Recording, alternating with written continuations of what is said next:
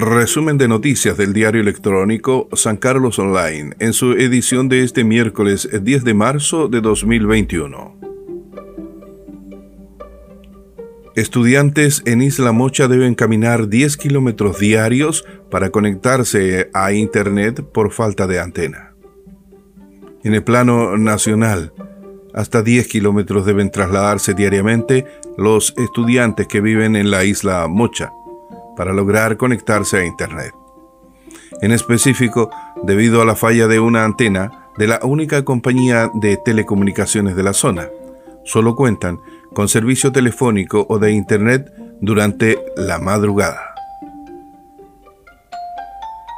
A nivel local, en San Carlos, más de 11.000 personas han sido testeadas mediante PCR en búsquedas activas. Al dar cuenta del trabajo de las búsquedas activas de casos, BAC, con el objetivo de pesquisar casos asintomáticos de COVID y aislarlos oportunamente, se dio a conocer las cifras de exámenes realizados a la fecha en San Carlos y en otras comunas de Ñuble. En esta comuna, la cantidad de testeos llega a 11.463 casos, siendo la segunda comuna con más personas testeadas. Tomás Alzamora va por segunda película en San Carlos, siempre en el plano local. Una nueva película se filmará en San Carlos impulsada por el sancarlino Tomás Alzamora que ahora será secundado por el guionista local Javier Salinas, quienes contaron detalles de este nuevo proyecto fílmico que se rodará en San Carlos anoche en el programa Noche Informativa de San Carlos Online, que se transmite a través del canal de YouTube, Periscope y Facebook Live. Establecimientos municipales compiten entre sí por la matrícula. A nivel local, la caída en la matrícula del Sistema de Educación Municipal de San Carlos genera acciones que buscan repuntar en las matrículas y esa sería la razón por la cual el Liceo Violeta Parra estaría promoviendo una tercera jornada de educación de adultos. Por otro lado, la actual dirección del DAEM trajo a San Carlos una modalidad de educación de adultos privada, donde los interesados pueden certificar dos años en uno y funciona en establecimientos municipales.